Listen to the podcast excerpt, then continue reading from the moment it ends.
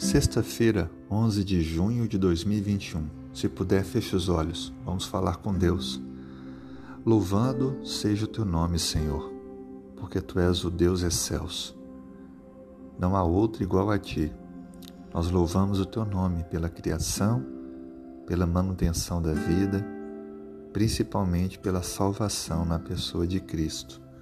Muito obrigado.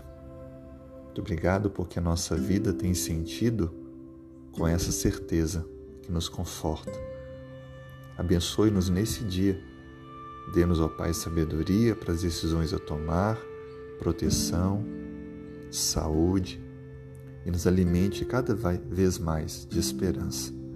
Atenda também aos pedidos do coração da pessoa que agora participa comigo.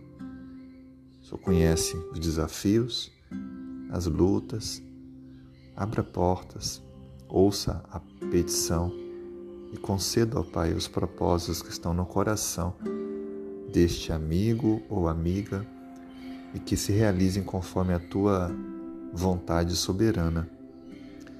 Senhor, traga cura àqueles que estão doentes, conforto aos que estão enlutados e paz aos que estão em tribulações.